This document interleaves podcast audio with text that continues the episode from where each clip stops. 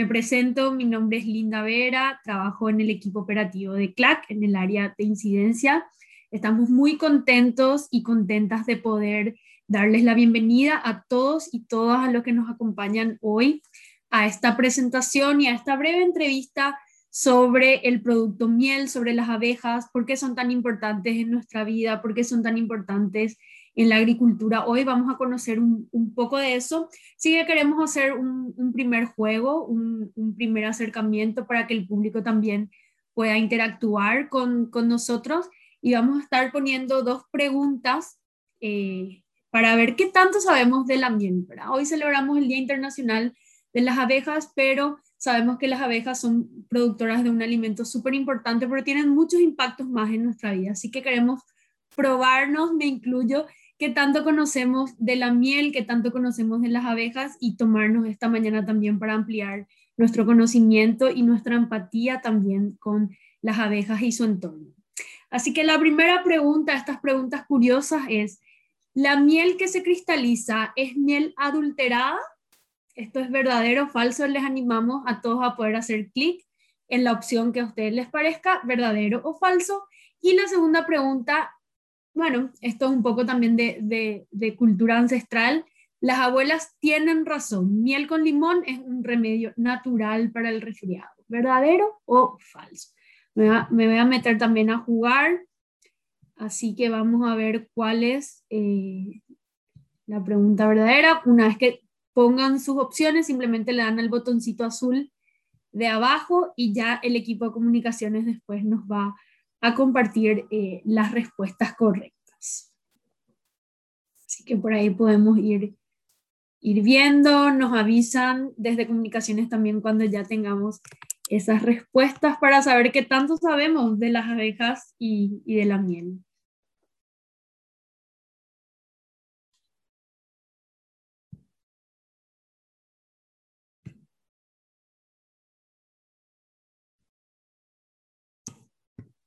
Ya, estamos listos. Y eh, la miel que se cristaliza es miel adulterada. Bueno, un 21% de los participantes dijeron que es verdadero. El 79% dijo que es eh, falso. Y la respuesta correcta es falso. La cristalización de la miel muestra que esta es genuina. En la segunda pregunta teníamos, a ver si nos pueden volver a compartir.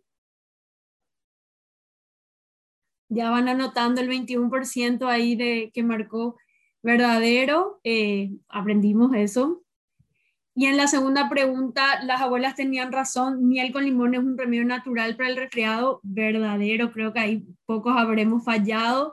Se ha comprobado que la miel y sus derivados tienen propiedades que permiten subir las defensas, súper clave en estos días, súper clave en todo este año pandémico que estamos atravesando, cómo la miel contribuye a, proteger nuestra salud y a proteger en nuestras defensas. Así que para continuar en esta mañana, quiero dar también la bienvenida a Xiomara Paredes, directora ejecutiva de CLAC, de la Coordinadora Latinoamericana de Pequeños y Pequeñas Productores y Trabajadores de Comercio Justo, para que nos pueda dar unas, unas palabras. Y bueno, bienvenida Xiomara y feliz Día de las Abejas también para todos. Muchas gracias, Linda. Qué bueno que el 100% contestó que realmente la miel es un producto muy bueno, heredado ancestralmente. Nuestras abuelitas nos decían, pues si está enfermo, tiene un resfriado, tome miel. Así que si le agregamos limón, manzanilla y jengibre, todavía mejor. Bueno, la Asamblea de las Naciones Unidas proclamó hace tres años, justo el 17 de octubre del 2017, que el 20 de mayo eh, de cada mes iba a ser el Día Mundial de las Abejas, reconociendo a estos pequeños insectos por su habilidad de trabajar duramente y requiriendo a la vez muy poca atención, así como por su importancia en la polinización. Muy buenos días, como ya decía Linda, mi nombre es Xiomara Paredes, soy la directora ejecutiva de CLAC y me place darles la más cordial bienvenida a esta sesión donde presentaremos nuestro posicionamiento eh, sobre la miel, pero también a través de la intervención de varios expertos en apicultura, a quienes también agradecemos infinitamente su participación y compartir con nosotros ese conocimiento. Pues vamos a conocer más, vamos a conocer más acerca del apasionante mundo de la apicultura. Así que quédense con nosotros que va a estar muy interesante. En este día, en este Día Mundial de las Abejas, también quiere reconocer el papel tan importante que juegan las abejas en nuestro planeta. Y por ende, la labor de los apicultores y apicultoras es clave. Actualmente, eh, nuestra membresía se compone de más de mil organizaciones de productores en 24 países de América Latina y el Caribe. Y aunque solamente 27 organizaciones eh, tienen como producto principal certificado Fairtrade la miel, lo cierto es que muchas de nuestras organizaciones, miembros, diversifican también a través de la apicultura.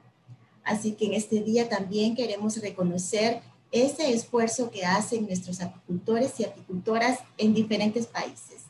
Por allí, en los huertos integrales también, también se incluyen las colmenas. Así que pues un saludo para todos los apicultores y apicultoras también.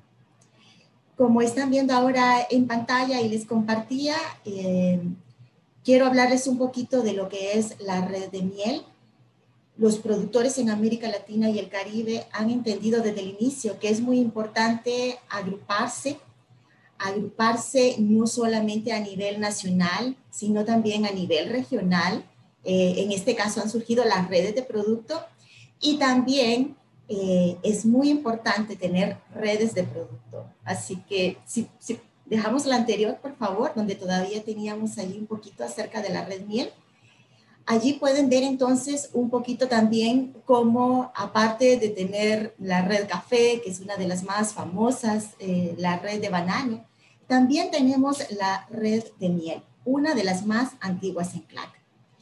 Es así que tenemos 5.000 apicultores y apicultoras en estas organizaciones que, como decía antes, tienen como producto principal la miel y están en siete países, México, Guatemala, Nicaragua, Brasil, Chile, Argentina y Uruguay.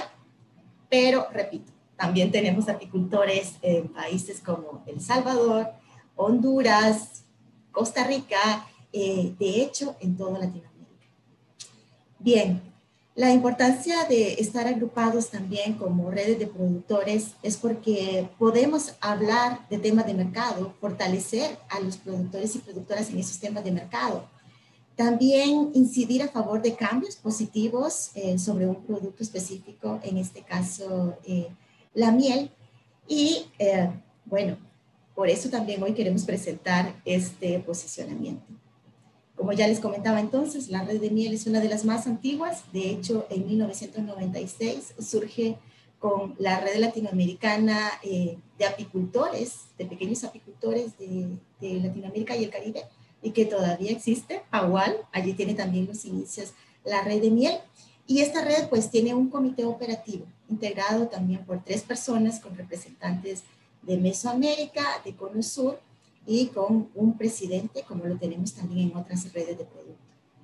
Aumentar el acceso a mercados internacionales de miel y explorar posibilidades en los mercados locales son temas muy relevantes. Así que nada, quiero dejarles ahora entonces con esta dinámica presentación para que aprendamos más de la miel y puedan unirse a nosotros en la defensa por las abejas. Muchas gracias. Gracias, Xiomara. Realmente nos has compartido datos súper importantes. Bueno, queremos también extender un cordial saludo a todos los apicultores y apicultoras que forman parte de nuestra membresía en CLAC. Entiendo que hoy es un día especial también para ellos. Y para continuar conociendo más sobre eh, la miel, sobre las abejas, sobre ese futuro y ese reto que nos espera también con ellas, vamos a tener otra segunda ronda de preguntas antes de pasar ya a, nuestro panel de expertos que hoy nos van a compartir un poco sobre todo lo, todo lo que necesitamos saber acerca de la miel y de las abejas para poder hacer mucho más por ellas. Así que ya me confirma el equipo de comunicación, ahí estamos en, las, en la segunda ronda de preguntas curiosas. Cerca de las dos terceras partes de la dieta de los seres humanos proviene de plantas polinizadas. ¿Verdadero o falso? ¿Qué creen? Ahí anímense a participar y, marquen su opción. Y la segunda pregunta, ¿la miel de productores certificado Fairtrade es genuina, verdadero o falso? También me voy a poner aquí a participar le dan al botón azul de abajo cuando tengan su respuesta correcta.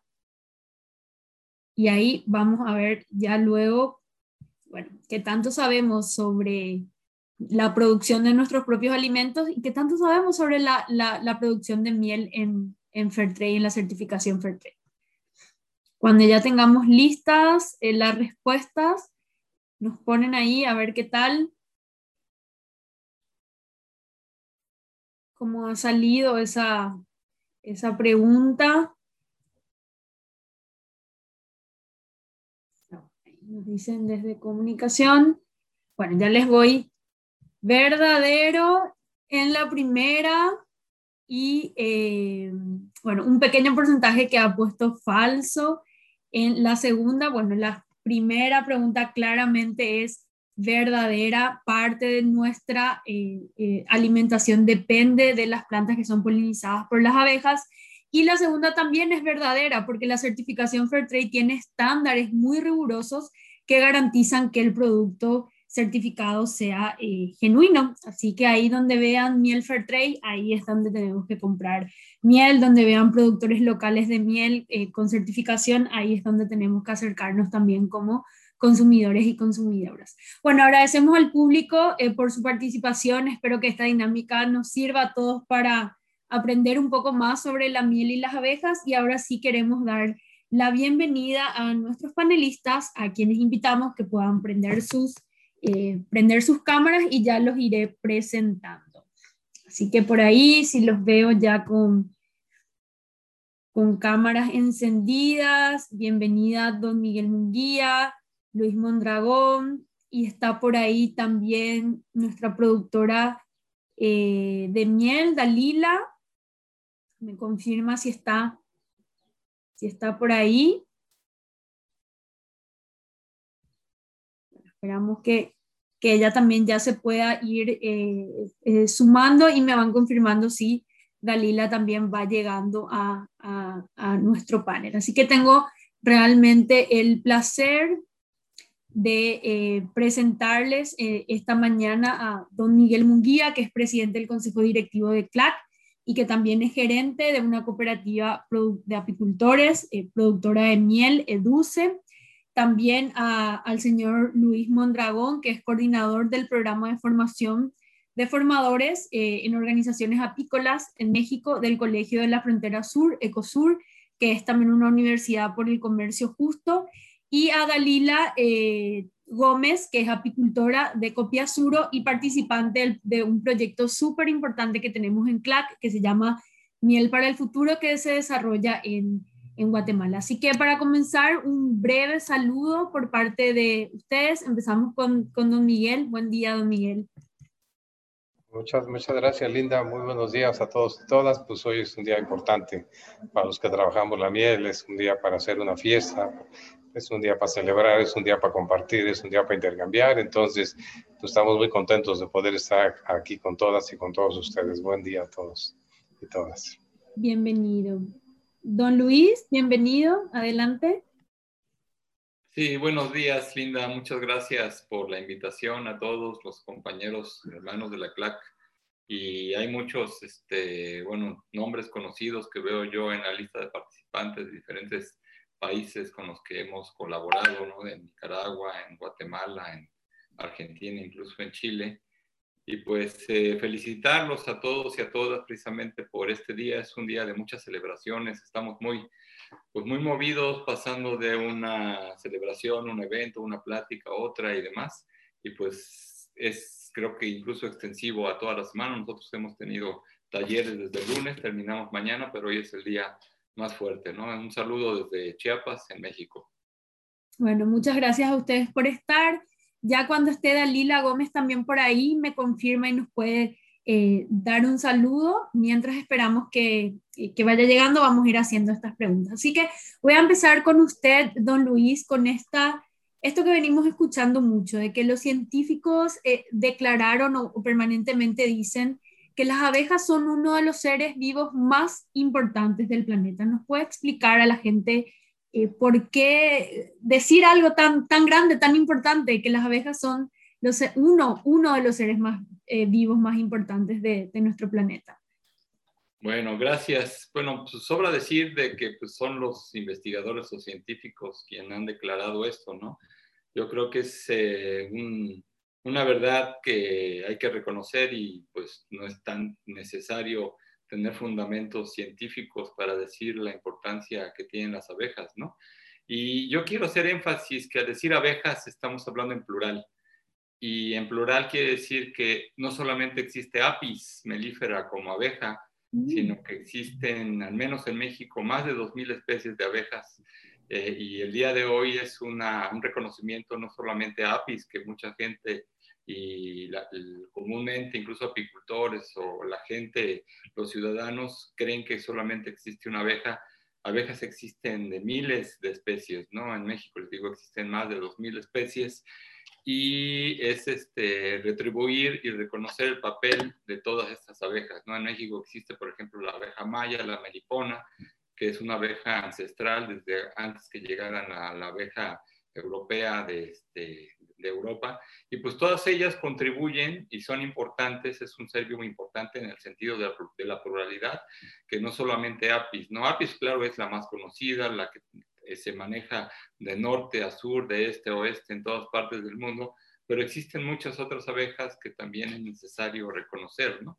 Y bueno, obviamente, pues Apis, este, por ser la abeja más conocida, también la que mayor, digamos, cantidad y, número de población existe en el mundo, pues de alguna forma tiene un efecto impresionante e importante. Salen a trabajar de las 5 de la mañana, se meten a las eh, cuando oscurece, este, de una sola colmena sale un ejército de abejas a, a, trabajar en la montaña y esto hace pues de alguna manera que la labor de las abejas en cuanto a la polinización que, que, da, da, el origen a la fecundación de las plantas sea una de los, este, de, los atributos más importantes de, esta abeja en particular y además de que su anatomía está especializada porque tiene pelos ramificados que le ayudan a, a, cachar el polen de una flor y a transportarla a otra, que solamente visitan la flor de una especie y no se meten con otra, entonces esto asegura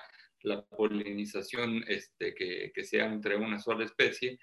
Y pues este, los alimentos, ¿no? Que, que, los cuales consumimos, ya estuvo la pregunta hecha hace rato, pues que más del 70% de los alimentos que consumimos son este, polinizados por abejas. Abejas, no solo apis, sino todo tipo de, de abejas, ¿no?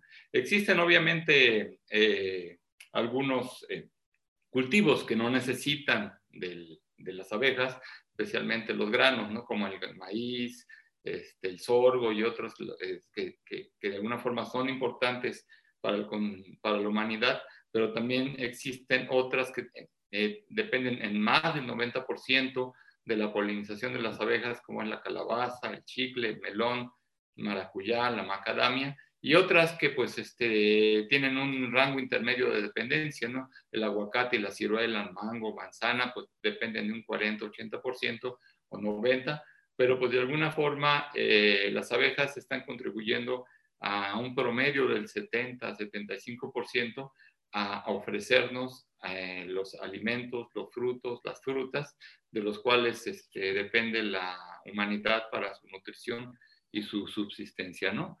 Pues con eso cierro de forma muy breve mi intervención porque pues la plática, el, momento de, de, la participación, la plática con CLAC es corta y, y somos muchos los, los, participantes, ¿no? Gracias. Es cortita pero súper interesante. Me quedo con ese dato de que no solo existen las APIs, creo que mucha gente no lo sabía eh, así que gracias, don Luis, también por ese súper dato que muchas especies de abejas existen y todas son relevantes para la producción de, de nuestros alimentos. Quiero ir ahora con, con don Miguel Munguía, eh, un poco para platicar sobre eh, qué tan importante es en la economía la apicultura en varios países de nuestra región y cuáles son esos impactos eh, o esos retos que tenemos en, en, el futuro para, bueno, seguir sosteniendo la apicultura como una actividad económica importante en nuestros países, eh, don Miguel. Sí, muchas gracias. Bueno, la apicultura es clave, es muy importante para la economía, representa para muchos de nuestros productores eh, de comercio justo ingresos, ingresos importantes, algunos de ellos lo hacen como una ventana al mercado porque también hacen otras actividades que son para el autoconsumo o alguna otra actividad este, relacionada con eh, la venta de algún otro producto, pero la abeja es como una actividad muy importante a nivel mundial. Podemos decir que el comercio mundial de, de, de miel es de alrededor de 600 mil toneladas.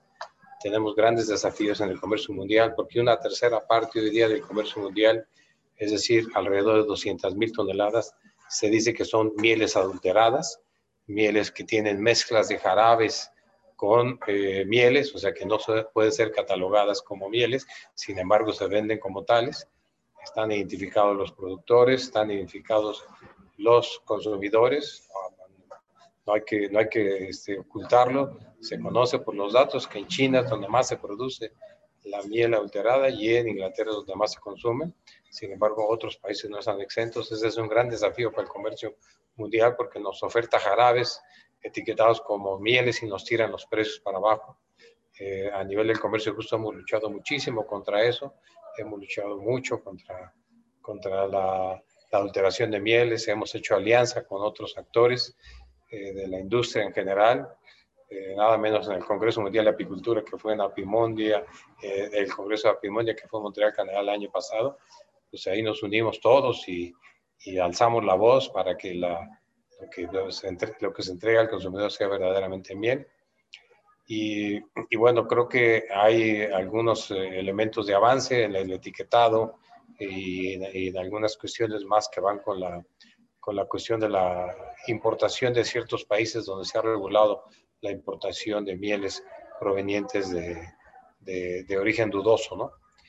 Y bueno, a nivel del punto de vista climático hay que mencionar que pues el cambio, cambio climático nos está presentando cambios, eh, desafíos importantes, a veces llueve, a veces no llueve, a veces llueve con anticipación, a veces llueve en exceso, entonces eh, pues nos está representando problemas esta parte del cambio climático, pero, pero sigue siendo una actividad muy noble, muy generosa y a la cual nos dedicamos con entusiasmo este, verdadero porque representa ingresos importantes para la economía de todas nuestras productoras y productores en nuestra América Latina, de la par o de la mano de esos consumidores social y ambientalmente responsables que hay en varias partes del mundo. Gracias, don Miguel. Y qué importante esta idea de ir distinguiendo qué miel sí, qué miel no, como consumidores que vayamos teniendo esos cuidados y también pensando en, en, esto que mencionabas de, del tema de cambio climático, eh, me gustaría conversar con Dalila, si es que ya nos, nos acompaña. Dalila, ¿estás por ahí? Eh, creo que te vi entrando a la, a la, sala, pero no sé si, si ya puedes. Hola. ¿Cómo estás, Dalila? Un gusto. Eh, bienvenida a esta, a esta conversación. Uh -huh.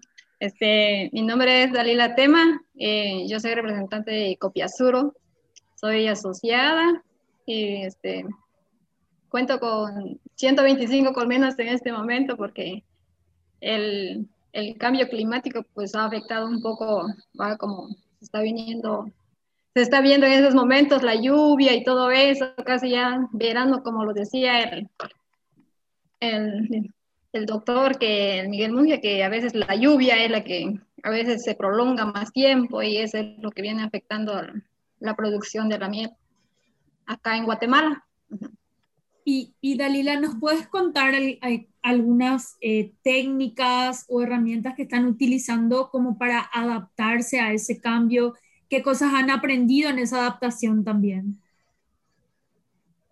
Bueno, pues como claramente vemos que Guatemala es un país con muchos desafíos en esto del cambio climático pues es el más vulnerable que se encuentra entre los 10 países. Este, como en apicultura, pues es muchísimo peor, se siente más el, estos cambios que, que, han venido surgiendo durante estos años que, que han pasado ¿ah? y hasta el tiempo en los que estamos. Eh, una de ellas son las tormentas, eh, ETA y, y OTA, que fue la que más afectó y desde ese tiempo pues ha venido ya disminuyendo la producción, el, eh, también las cantidades de, de, abejas. Entonces, eso ha implicado mucho en, las abejas, el cambio climático. Pero en los cambios que hemos adaptado, pues han sido los cambios de reina cada año, para tener una mejor producción y una mejor este, eh, cría también para buena postura de la reina, ¿va? Para que cuando venga la cosecha tenga una buena producción de miel. También están los cambios de panales que se hacen a cada año continuamente para ir reduciendo las enfermedades que se encuentran también este, entre los panales y todo eso, entre las cerdillas, ¿va? Entonces, esas se eliminan a cada año para poderlas renovarlas nuevamente. También está lo que es eh, la alimentación que se le, le da a ellas según la época de que tarda la lluvia, ¿va? Y, y esos son los cambios que hemos hecho porque la verdad, pues sí ha afectado bastante los cambios climáticos porque no solamente eso, sino que también las enfermedades que vienen ya también este, eh, apoderándose también de las abejas con, con lo de las barroas y toda clase de enfermedades, con eso del escarabajo, que aún no lo tenemos acá, pero, pero esperamos que no venga, ¿va? que se quede donde está. sí, pues entonces, así hemos hecho, entonces, y también hemos estado adaptando el, de, de la forestación, porque también es uno de los de las cosas que, que también nos ha perjudicado bastante, porque en Guatemala es un país donde la deforestación está siendo bastante severa. Y pues lo que hemos implementado en esto es de sembrar árboles que, que dan provecho a las abejas, y también árboles frutales que no solo benefician a las abejas, sino que también a nosotros como productores también. Ajá. Y los consumimos, vaya, entonces eso es lo que hemos implementado en Guatemala para poder este, apaciguar un poco lo que es el cambio climático en nuestro país. Increíble, Dalila. Y también muy bueno que las personas se enteren todo el esfuerzo que existe detrás de un botecito de miel, porque no solo producirla, es todo esto que están haciendo para poder adaptarse a, esas condiciones adversas que, bueno, a los que nos expone el cambio climático.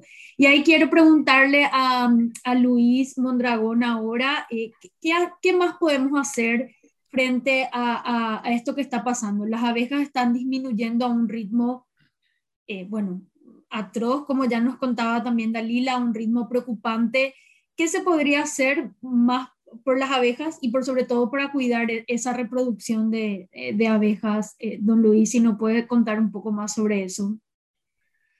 Sí, gracias. Bueno, es una respuesta muy difícil porque pues, es mil, miles de factores y de presiones que existen por de muchos lados, ¿no? Intereses, empresas y demás. Y pues si nosotros revisamos los porqués de, de, de lo que está pasando esta, este, este, colapso que se le llama a las abejas, pues podemos eh, tal vez entender que, cuáles serían las, las, vías para tratar de atenuar esta situación, ¿no? Y pues la principal razón es todo lo que está existiendo por cambio de uso del suelo, ¿no? Eh, lo que era la, la, los cultivos y los campesinos y de producción, digamos, a pequeña escala, se está transformando en todo lo que es la producción intensiva y extensiva de monocultivos y con alto uso de insumos químicos, tanto herbicidas, plaguicidas, y que además vienen acompañados con paquetes tecnológicos, con productos transgénicos que traen sus sus químicos para ayudar a, producir mejor, según este, eh, por ejemplo, el caso de la soya, ¿no? Pero también, eh, pues el hecho del el contacto que existe en, la humanidad, pues ya ahorita pues podemos ver la situación de, que nos sucedió con, con el COVID, que pues viene desde China, pues igual eh, con las abejas, pues todo lo que existe de enfermedades en un lugar, se permea el resto del mundo por la, movilidad que, hay entre los humanos y, por lo mismo, pues el paso de una enfermedad de un país a otro, pues las abejas son de alguna forma afectadas. Por ejemplo, está la barroa, el escarabajo que mencionaba la compañera de Copiasuro eh, y otras enfermedades que, tienen las abejas, ¿no? Pero también de alguna forma eh, el humano ha buscado acotar la gama genética de las abejas, ¿no? Al querer eh, tener una especie altamente productiva, Entonces, toda su diversidad genética la ha estado acotando a altos rendimientos, alta producción, ¿no? Nosotros podemos ver cómo los lugares donde hay mayor diversidad, eh, no hay tanto colapso, ¿no? Digamos, eh, lugares como en la zona donde están eh, los compañeros de, de, de Copiazuro, las zonas tropicales del sur de México, en, en Chiapas, donde la agricultura es de pequeña escala y existe todavía diversidad por, por, por ejemplo, los cafetales, donde son, son cafetales de, de, de sombra, al existir diversidad, eh, también eh, los apicultores producen sus propias abejas eh, y, sin tener que introducir reinas de otros lados altamente eficientes, sino pues utilizar lo que hay en el ambiente y, de esta forma estar adaptados a, la diversidad del ambiente y, a la y, y, tener abejas también genéticamente diversas, ¿no? no acotar tampoco la, la, gama genética de las abejas, sino favorecer las abejas locales y procurar eh, eh, tener mejores abejas, pero pues de la misma zona, de tal forma que estén más adaptadas al ambiente y sean más este, capaces de, resistir cambios y demás, ¿no? Entonces, nosotros eh, pues manejamos mucho en, estos proyectos que, hemos estado trabajando últimamente, sobre lo que le, llamamos una mirada agroecológica de, de, las abejas y de su manejo, ¿no?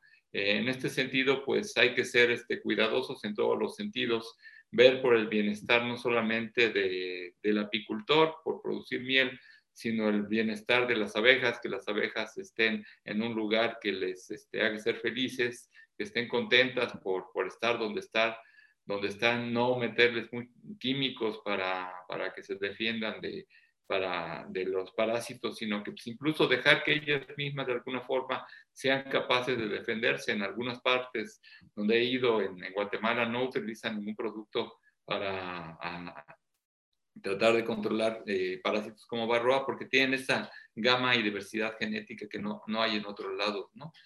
Eh, pues también buscar el bienestar de las familias, el bienestar de las organizaciones, el bienestar del ambiente, de alguna forma, eh, cuidar eh, lo que está en nuestros alrededores, favorecer la, reforestación, no por introducción de plantas maravillosas que vienen de otros países de, Asia o demás, sino las mismas plantas que existan en nuestra región, utilizarlas para eh, reforestar y, recuperar ambientes degradados.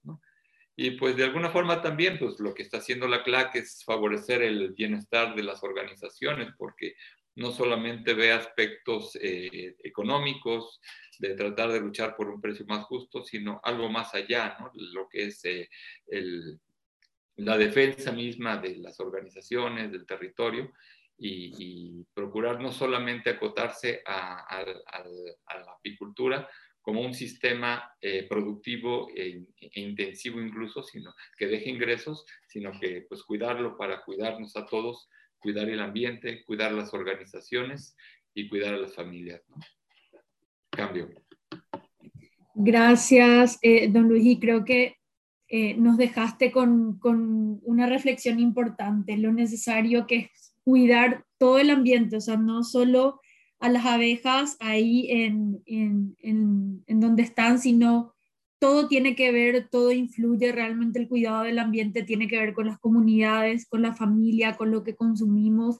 Y en esta línea, ¿qué más podríamos hacer los consumidores, por sobre todo a nivel urbano? Es una pregunta que le quiero hacer a, don Miguel Munguía. ¿Cómo cuando llegamos al súper eh, con nuestra compra, que es nuestro poder inmediato, podemos saber si estamos comprando una miel genuina? ¿Por qué una miel orgánica, por ejemplo? ¿O por qué una miel con certificación de comercio justo hace la diferencia? Eh, don Miguel, si podrías comentarnos sobre eso.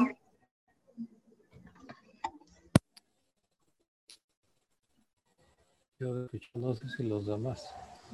Sí, te escuchamos. Linda, ¿me escuchan? Sí, sí, lo escuchamos, don Miguel. Ah, perfecto.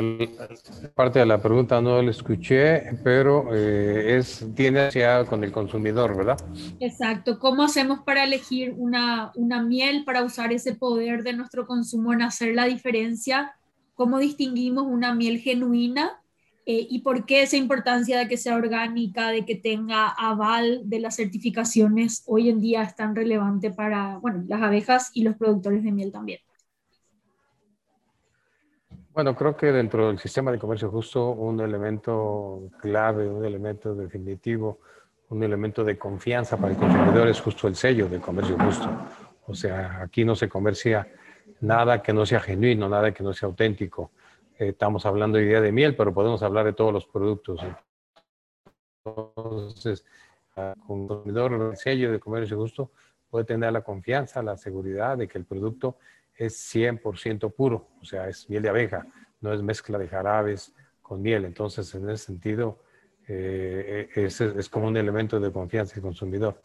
Otro factor es también las certificaciones de orgánico y justo que también a veces combinamos las dos certificaciones. O sea, muchas de las organizaciones de nuestra América Latina que estamos dentro de la CLAC también tenemos la certificación orgánica y con eso también es un elemento de autenticidad, de genuinidad de la miel que le da confianza al consumidor. Las certificadoras tienen unos procedimientos muy, muy intensos de auditoría, de control interno, con lo cual este, no puede haber, eh, digamos, de que, de, que, de que la miel no sea adulterada, sino al contrario, miel es genuina, miel es auténtica.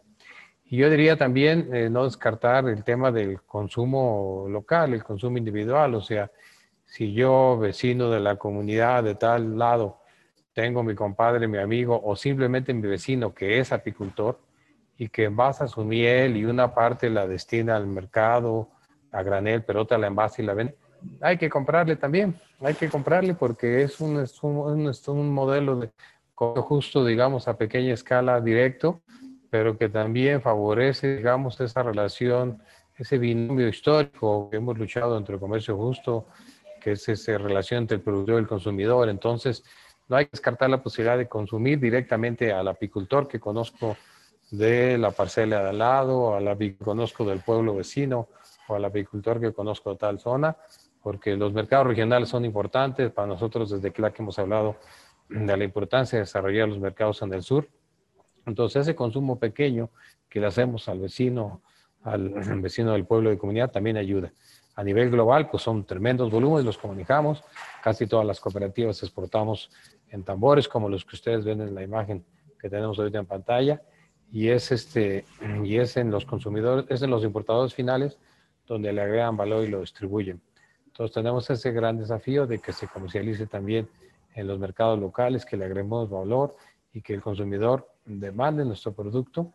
Y bueno les podemos tener la, la, la seguridad la confianza de que el sello de comercio justo el sello orgánico son garantía de que es un producto 100% puro y que si ustedes le consumen a su apicultor vecino de la comunidad, también puede tener la confianza porque los que nos dedicamos 100% a la miel, sabemos la importancia de la miel como consumo para, eh, para la salud y la pandemia nos, nos, lo demostró. Ahora con la pandemia se incrementó el consumo de miel, entonces esa es una gran noticia para todos los que nos dedicamos a la apicultura. Ese es como un elemento importante, pero eh, yo creo que también, el, ya lo decía Luis, el, el, el, rol de las abejas en términos de la polinización, ya lo dijo la gran mayoría de los que respondieron a la encuesta. El 70% de los alimentos es polinizado por las abejas. Todas las abejas, todas las especies juegan un rol importantísimo en el medio ambiente. Entonces, cuidemos las abejas, consumamos miel, y luchemos por la apicultura, que es un bien para la humanidad, es una economía verde que es saludable para la humanidad. Cambio. Gracias, Miguel, y qué, qué palabras tan eh, motivadoras, ¿verdad? Yo creo que en esta mañana muchos y muchas estamos aprendiendo tanto de las abejas y, y de la miel, nos emociona. Y en esa dirección quiero un poco también hablar nuevamente con, con Dalila ahora, hablando un poco justamente de, CLAC, del comercio justo, de lo que el comercio justo viene haciendo eh, por, por, los, por, las organizaciones que se dedican a, a, la miel. Y tenemos en CLAC un proyecto que se llama Miel para el Futuro, justamente pensando en que es un producto tan noble, una economía verde que hay que seguir empujando eh, y necesitamos garantizarlo para el futuro. Entonces, Dalila, nos gustaría que nos cuentes tu experiencia eh, participando en Miel para el Futuro y desde también desde tu perspectiva como, como mujer, como apicultora, ¿cómo ha sido ese proceso con, con el proyecto Miel para el Futuro? Bueno, les cuento un poco sobre de mi historia y cómo empecé la apicultura. Eh, yo desde los siete años casi ya estaba ya dentro de las abejas. Eh, principié como ayudante de mi papá porque él es el que empezó con esto con este proyecto. Eh, y en un tiempo fui ayudante de él, le ayudaba y, y, cada vez que íbamos al apiario él me decía, pon mucha atención porque algún día tú te vas a quedar a cargo de eso, decía, porque yo no toda la vida voy a estar acá contigo a la par enseñándote, en fin, ¿va? Y pues ya llegó ese día en que yo tuve que hacerme cargo de ellas sola por motivos de salud de mi papá, él ya no pudo trabajarlas, entonces fue cuando yo me quedé a cargo de ellas y desde ese tiempo he venido trabajando las, las abejas hasta aquí, hasta el día de hoy. Y pues ha sido una experiencia muy motivadora. A veces, a veces hay años en los que son realmente desmotivan de seguir con las abejas por, por las cosechas que son muy bajas y, y, a veces uno dice, ah, no, ya no voy a seguir y en fin, lo voy a dejar. Pero ya de ahí uno dice, ¿por qué mejor ¿Por qué abandonarlas cuando podemos seguir luchando con el cambio climático, ¿ah? porque las que hacen el trabajo son ellas, uno nada más va, eh, uno nada más va atrás del, trabajo de ellas, porque todo el trabajo ellas son las que lo hacen, ¿va? No podemos decir, yo produzco tantos, tantos este, quintales o kilos de miel, porque no somos nosotros, somos ellas, ¿va? Entonces, solo nosotros solo nos encargamos de cosecharlas, de cuidarlas en el tiempo de invierno y todo, pero y pues mi experiencia dentro de, dentro de Copiasuro pues ha sido muy buena y también eh, darle las gracias a CLAC por permitirme siempre participar en, en sus proyectos. Sí, fuera de conexión. Fuera de sus proyectos, sus proyectos de él, entonces en el proyecto de miel para el futuro yo participé desde cuando se elaboraron los planes del de adaptación este, al cambio climático que se llevó a cabo en, una, en un departamento de acá de Guatemala. Ahí se implementaron las, los, los, este, los productores y tuvimos una conversación con los productores y técnicos de otras organizaciones que pues intercambiamos este, experiencias, ideas y todo ¿va? para cómo poder este, afrontar este cambio climático que nos está afectando a todo el mundo, ¿va? no solamente a Guatemala, sino que mundialmente este, este fenómeno pues eh, afecta más que todo a las abejas porque son las más vulnerables ante, este, ante esta situación. Y pues he participado también eh, por parte de CLAC en, en este, de cómo elaborar este, productos a base, este, a base de la miel, lo que son jabones, shampoos, este, jarabes, y para que nosotros tenemos otro, tengamos otro ingreso más, ¿va? no solamente de la miel, sino que podamos este, producir otros productos para poderlos venderlos y tener una ganancia extra de aparte de la producción. Y también este, he recibido capacitaciones de, sobre de capacitación de buenas prácticas de manufactura, de buenas prácticas de inocuidad de la miel y todo eso. Y, en fin, placa ha sido una parte importante, dijera yo, para, para poder este, salir adelante ante esta situación. Eh, gracias por el apoyo que nos brindan este, y que, que, nos han brindado siempre va con las capacitaciones y todo eso. Y pues solamente eso es lo que tengo para decir. bueno, hay más, pero quiere tiempo. El tiempo abarca. Gracias, Dalila. Realmente tu testimonio, bueno, ha sido eh, muy interesante porque nos muestra todavía más todo lo que implica trabajar en el campo, todo lo que implica trabajar eh, en el producto miel y como decías, acompañar a las que realmente hacen también un gran trabajo, que son finalmente las abejas. Me quedo con eso, ha sido, ha sido muy lindo de, eh, de tu parte. Y aprovechamos también para mandar un, un, saludo a todo ese equipo del proyecto Miel para el Futuro, que sabemos que le ponen mucho corazón y mucho ánimo a, sostener también eh, ese proyecto y ojalá podamos seguir conociendo más experiencias sobre miel para el futuro, que ha sido un proyecto clave para, para CLAC y bueno, para los que participan en él. Ahora quiero un poco preguntar eh, a todos, quien quiera responder, Dalila, don Luis, don Miguel, eh, esta idea de que, de que la miel contribuye a nuestra salud se fue como expandiendo a raíz de la COVID-19, de esta crisis sanitaria que hemos tenido todos, en donde todos buscamos maneras de proteger nuestro sistema inmune, donde todos buscamos recetas eh, de cómo resistir mejor a las gripes, cómo resistir mejor al COVID por si, nos, por si nos daba. ¿Nos pueden contar un poco por qué es tan relevante para la salud eh, eh, la miel?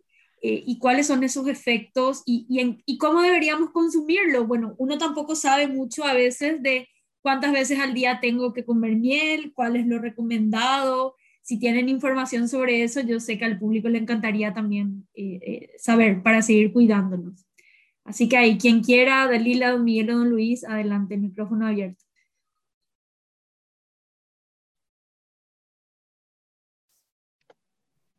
Eh, creo que consumir la miel, este, bueno, que en Guatemala, según se tiene el dato que dice que solamente se consume una cucharada de miel, Guatemala era el país que menos consumía miel, que solo se consumía una cucharada por, por habitante.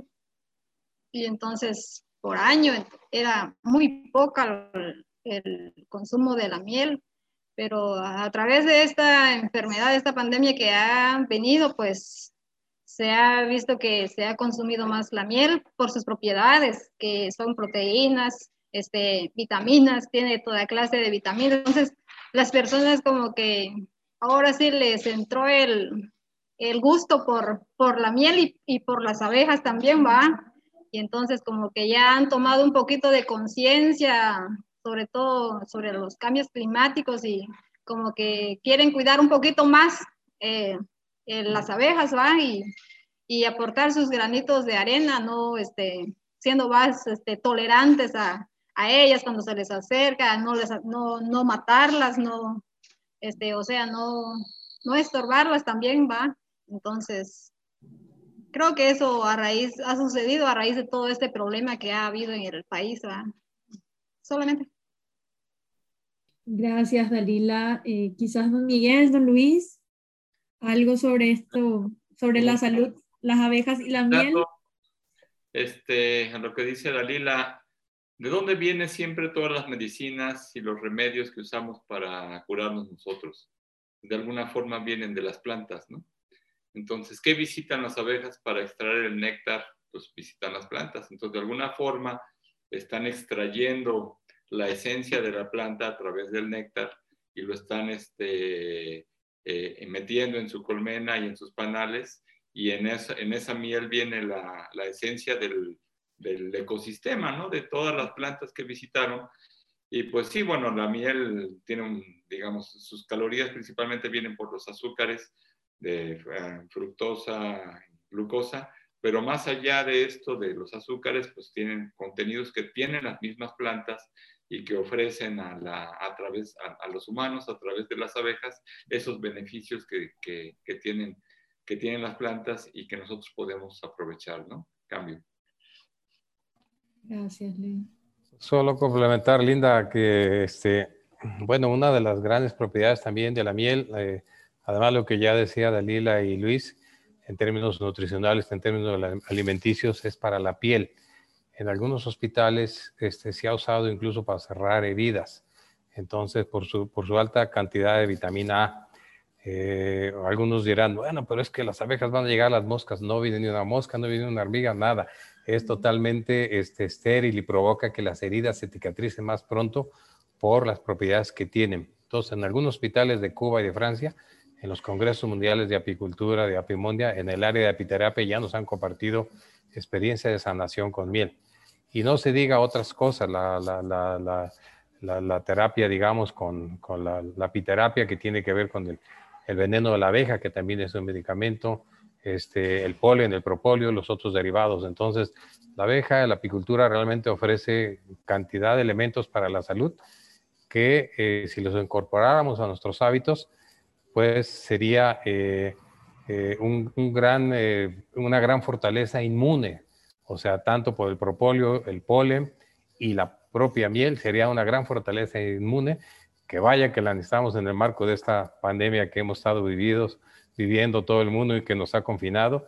Y bueno, creo que la sociedad, la humanidad está tomando algo de conciencia y ya lo vemos con pequeños indicadores de aumento en el consumo de la miel y bueno, con que se ha reconocido hoy 20 de mayo como el Día Mundial de las Abejas. Entonces, las abejas, que eran un, insecto que a veces eh, la gente le tenía miedo, sobre todo con películas falaces que la abeja asesina y que no sé qué, la abeja no es ninguna asesina, la abeja es importantísima para la biodiversidad y para el medio ambiente, para el alimento de todos nosotros. Entonces, que la humanidad reconozca su importancia, nos hace desmitificar esos miedos y nos hace posicionarla como un, un, insecto valiosísimo para el medio ambiente y para la salud. Entonces, eh, pues celebremos, celebremos este 20 de mayo que ya Naciones Unidas lo reconoce como Día Mundial de las Abejas. Bueno, pero así también hay películas muy bonitas sobre las abejas. Recuerdo una que se llama Bee, que es súper aleccionadora para las nuevas generaciones de cómo tenemos que, cuidar a estos insectos que hacen tanto por nosotros, la verdad. Y me quedo contigo, Miguel, para preguntarte, eh, y gracias también a todos los expertos eh, que hoy estuvieron con nosotros. Creo que, como yo, muchas personas eh, se han podido entusiasmar mucho más hacia el mundo de, de las abejas y de la miel, pero tenemos retos, hay que hacer algo para cuidarlas, hay que hacer algo para proteger a las organizaciones que las cuidan, porque, bueno, ellas se cuidan sola, pero también necesitan de, de personas y de ambientes saludables para seguir creciendo y reproduciéndose. Y en este sentido, eh, este documento que CLAC quiere eh, eh, publicar, este pronunciamiento, ¿qué, ¿qué, nos pide este pronunciamiento, don Miguel? ¿A qué estamos llamados, digamos, los diferentes actores? en, virtud de este problema que aqueja a la, miel y a, las abejas, por sobre todo? Bueno, fundamentalmente, pues nos pide que cuidemos las abejas, apoyando a los apicultores del comercio justo, o sea, y bueno, eh, nosotros estamos en comercio justo, entonces queremos proteger los apicultores del comercio justo, pero queremos también proteger toda la apicultura en su conjunto como un elemento genuino importante para el medio ambiente, para la salud. Y bueno, también que queremos plantear, pues queremos cuidar que eh, todos los actores sociales, ya lo decía, y económicos, apoyen una apicultura de comercio justo, orgánica y amigable con el medio ambiente. Ya lo venimos diciendo en este panel, ¿no? Y por ello, CLAC insta a promover una política e iniciativas de ley para el cuidado de las abejas y la protección de la biodiversidad. Tenemos iniciativas ya interesantes a nivel de América Latina. Colombia, por ejemplo, ya sacó una ley para proteger las abejas. Este, entonces, eh, es un dato interesante.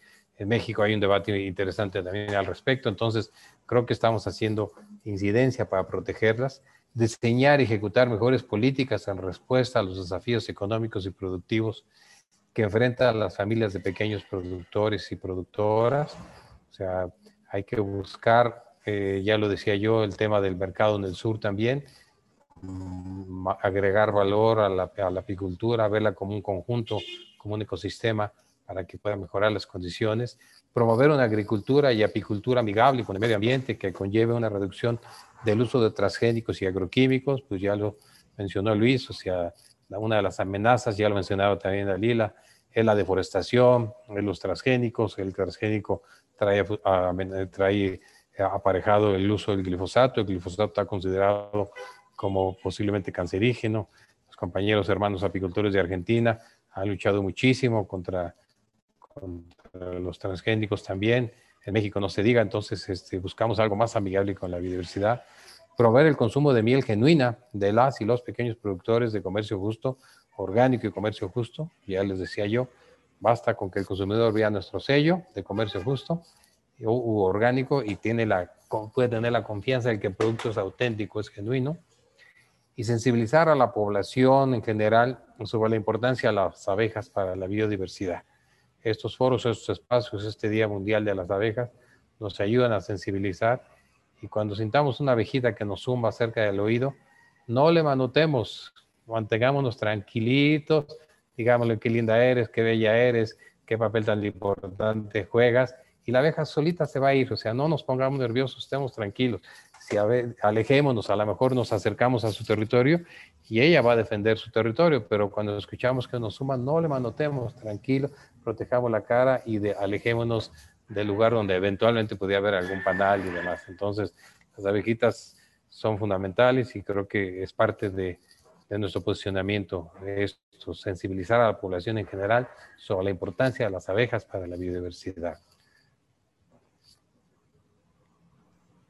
Eh, qué importante esto y qué importante también eh, todo el rol de la educación en promover miel para el futuro, abejas para el futuro, comunidades seguras para las abejas, que finalmente son comunidades seguras para nosotros mismos, porque nos posibilita seguir produciendo nuestros alimentos, cuidar nuestra salud, los datos que hoy eh, nos dieron tanto Dalila, Luis como usted sobre lo importante y todas las propiedades que tiene la miel en nuestra salud, creo que es un mensaje clave para la población hoy en día, donde la salud también forma, bueno, un poco el, centro de nuestras preocupaciones.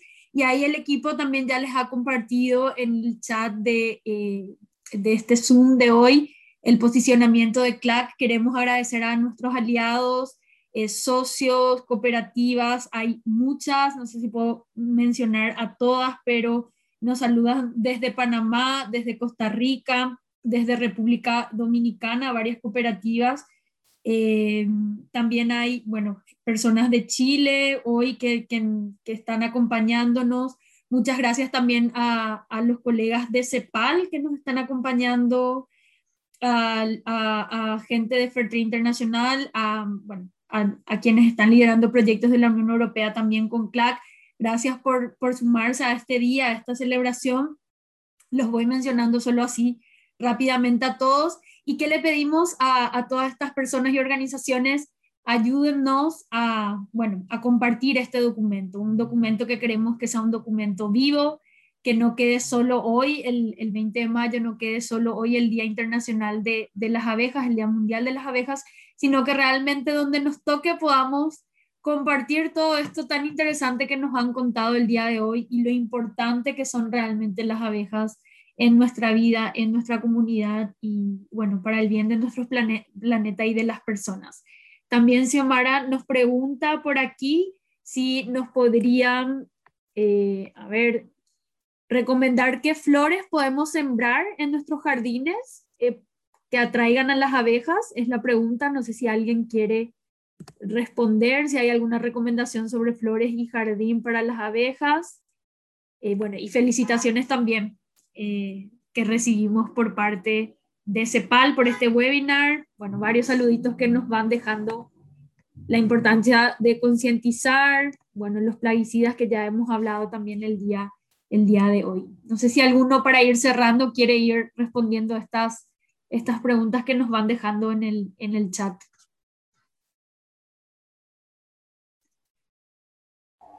Bueno, las, flores este, en específico tienen que ver con la región. Hay flores melíferas diversas de acuerdo a cada región.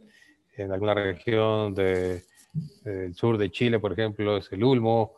En Uruguay hay mucha presencia de eucalipto. Este, en la zona mesoamericana, digamos, México, Chiapas, eh, Guatemala, tenemos algunas flores que son parecidas pero eh, eh, yo creo que lo recomendable es para sembrar flores melíferas acercarse a eh, los apicultores locales y decirle, bueno, ¿cuál de tus plantas que tienes aquí es la que más pecorean las abejas?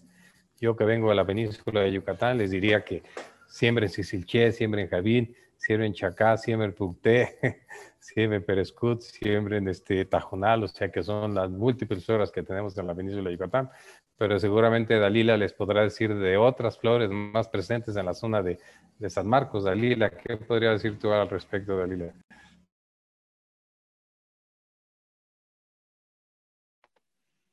Eh, es cierto, este, también otra de las flores más pecoreadas por las abejas están las, casi toda la diversidad de flores que terrestres son las que las abejas no conozco las, los nombres científicos, pero sí por los nombres que los llamamos acá, como están las, las flores de, de, esas que se les llaman lirios, están, porque ahí la abeja pecorea el polen, están los otros árboles que se llaman limoncillos, acá les decimos eso, no sé qué nombre científico tendrá, pero es una planta que florea tanto en el invierno como en el verano, casi en las dos épocas. Y es un arbolito pequeño que se puede tener en el patio de la, de la casa, en, en, alguna otra parte, o también están, según las zonas en las que nos encontramos acá, pues también están las manzanillas y todo eso que pecorean las abejas. Y también no solo se puede sembrar en, como dijera, dijo una cierta persona, ¿va? que no solamente se puede en el patio de la casa, sino que también en las terrazas.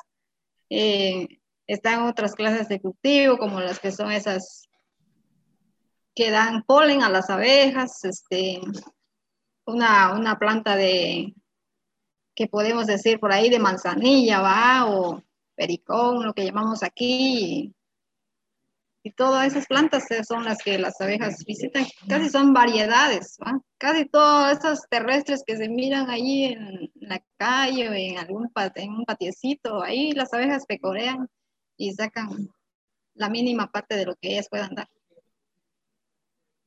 Gracias, Dalila. Tampoco sabemos los nombres científicos, así que no te preocupes con que nos diga ahí la rosa, la manzanilla, ya nos queda también claro, no te preocupes. Luis, no sé si tienes una recomendación para quienes queramos tener un jardín amigable con las abejas. Bueno, pues ahora sí que como dice Miguel, en cada región existe un tipo de diversidad y la diversidad es diferente en cada ambiente, ¿no? En cada región.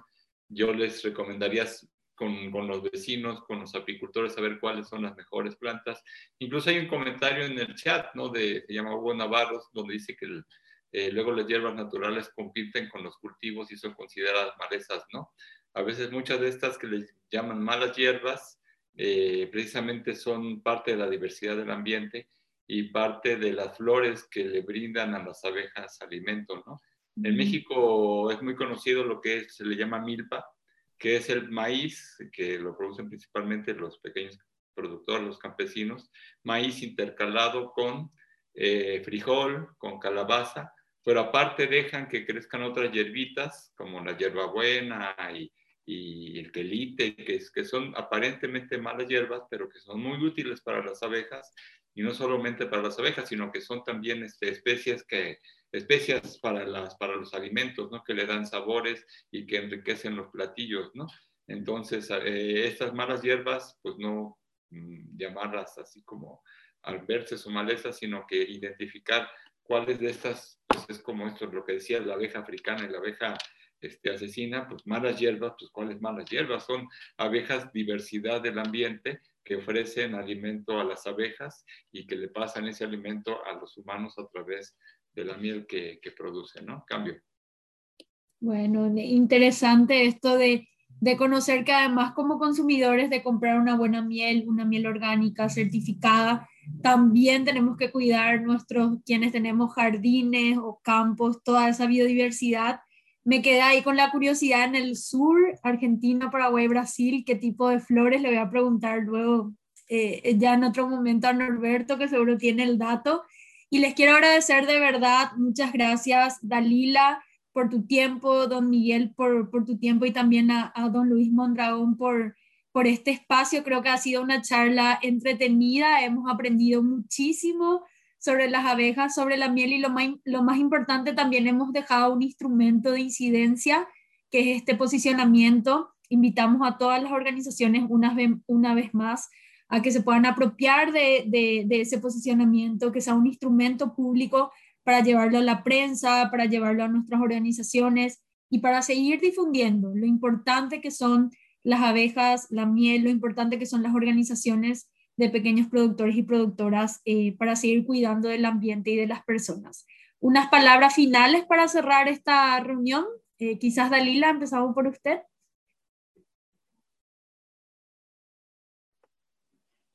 Eh, simplemente agradecerles por permitirme un espacio en, en sus agendas.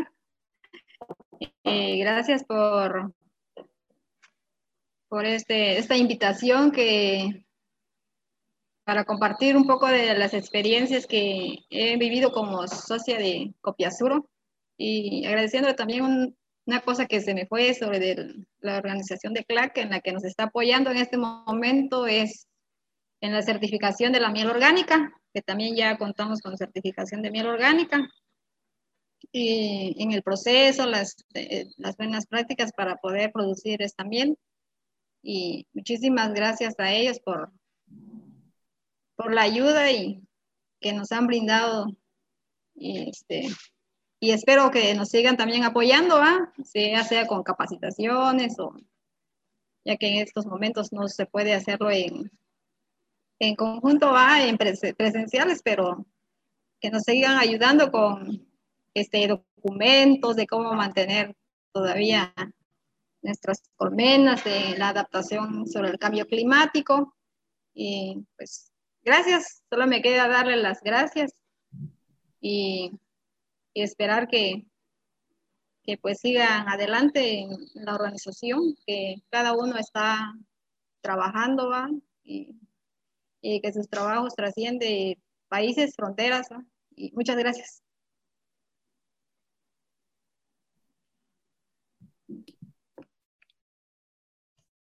Bueno, pues de mi parte también este, agradecer a, compañeros de la CLAC la invitación, a Norberto que me contactó para, para participar en, este Día de las Abejas con, con la CLAC y pues eh, esperar verlos pronto con los compañeros de Copia Sur, los compañeros de Guayab, incluso, ¿por qué no?, en Argentina con, con los compañeros de las diversas organizaciones que, que están allá pues esperemos que pronto pase toda esta situación extraña y anómala que no nos permite pues movernos tanto como para podernos eh, volver a saludar y a platicar y a compartir eh, de forma presencial y física, ¿no? Que es creo que lo, lo que está faltando ya para que de nueva cuenta regresemos a, compartir nuestras experiencias, ¿no? Cambio. Bueno, de mi parte, este, decir que celebremos, hoy es el Día de las Abejas, hoy es el Día de, de, la miel, hoy es el Día de todo lo que aquí hemos compartido, la salud que representa, y eh, pues eh, mantengámonos unidos luchando para defender las abejas, defender la biodiversidad. Eh, nuestra CLAC ha dado testimonios de unidad y de lucha conjunta para proteger la apicultura, para proteger el medio ambiente.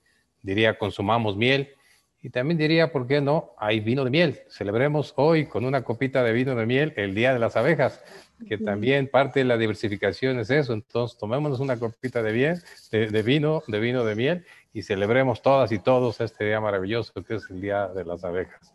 Felicidades a todas y todos. Gracias a los que se conectaron desde lejos y gracias a mis compañeros panelistas por compartir sus experiencias y a todo el equipo de CLAC por su labor organizativa de este magno evento. Felicidades a todos y todas.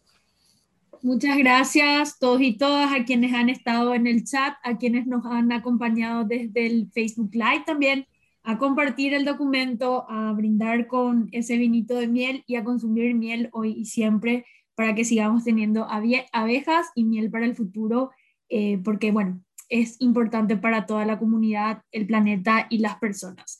Nos encontramos próximamente, bueno, en algún otro espacio para compartir estas experiencias que nos llenan de, mucha vida y esperanza. Así que hasta, hasta pronto. Chao, chao.